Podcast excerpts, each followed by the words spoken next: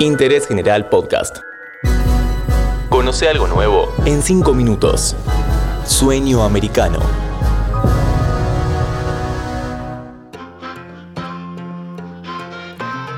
Hola, bienvenidos a un nuevo podcast de interés general. Hoy vamos a conversar sobre la relación entre Estados Unidos y Brasil. ¿Cómo se reinventará Jair Bolsonaro ante los demócratas después de haber sido un ferviente partidario de Donald Trump? ¿Hay un giro pragmático en el gobierno de Brasilia? ¿Quién es el interlocutor clave con la Casa Blanca de Joe Biden? Bolsonaro fue el último de los presidentes del G20 en felicitar a Biden luego de su triunfo electoral en 2020. El presidente de Brasil, Jair Bolsonaro, es uno de los pocos jefes de Estado que no felicitaron a Joe Biden. Sin nombrarlo, el mandatario brasileño le envió un mensaje de alerta. Hace poco escuché a un candidato presidencial de un país importante decir que si no apago el fuego en la Amazonía, levantará barreras comerciales contra Brasil. ¿Cómo podemos lidiar con eso? La diplomacia no es suficiente. Cuando no hay más saliva de por medio, entonces debe haber pólvora. Si no funciona, no es para usarla, pero tienen que saber que la tenemos. El presidente brasilero siguió al pie de la letra el manual de Trump, minimizar el cambio climático, hablar contra el multilateralismo y enfrentarse a China. Nós não podemos colocar em risco a nossa soberania nacional. Nós vamos sugerir no Acordo de Paris mudanças. Se não mudar, sai fora. La relación con los demócratas comenzó desde una posición difícil, pero Bolsonaro tiene un aliado en Estados Unidos que puede ser clave en lo que viene para la relación bilateral. Se trata de Alexander Betamio, un alto directivo de Bank of America muy allegado a Paulo Guedes, ministro de Economía de Bolsonaro.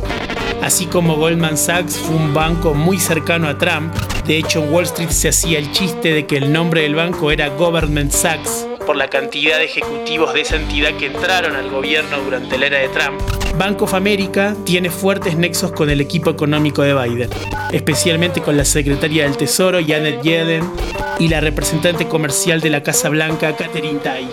En el círculo diplomático de Washington, D.C., se comenta, de hecho, que Alexander Betamio tuvo una reunión a solas con el secretario de Estado Anthony Blinken en el mes de enero cuando Blinken esperaba todavía para ser ratificado por el Senado.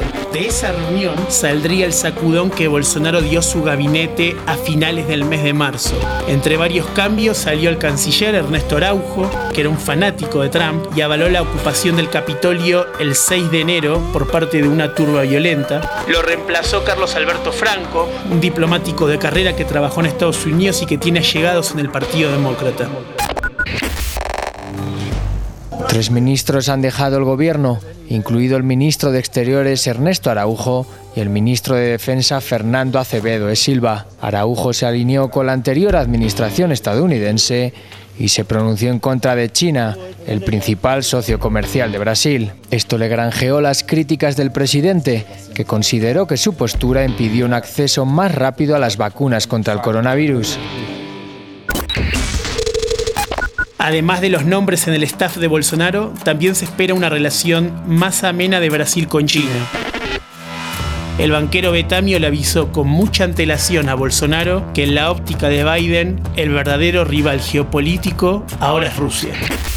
Durante una entrevista difundida el miércoles por la cadena ABC, Biden afirmó que habló con Putin en enero después de asumir el cargo y que le dijo te conozco y me conoces, así que si establezco que esto ha ocurrido, prepárate. Que el mandatario no especificó si se refería a la interferencia de Rusia en las elecciones estadounidenses o a otros comportamientos que Estados Unidos cuestiona, como el envenenamiento y encarcelamiento del opositor ruso Alexei Navalny. La declaración marcó un gran contraste con la firme negativa de su predecesor Donald Trump a decir algo negativo sobre el presidente ruso. Los comentarios provocaron furia en Moscú.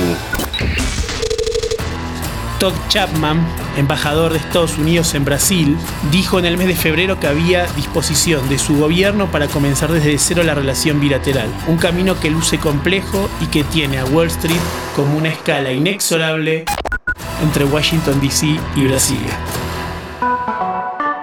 Seguí a Interés General en Spotify y escucha nuestros podcasts nuevos todos los días.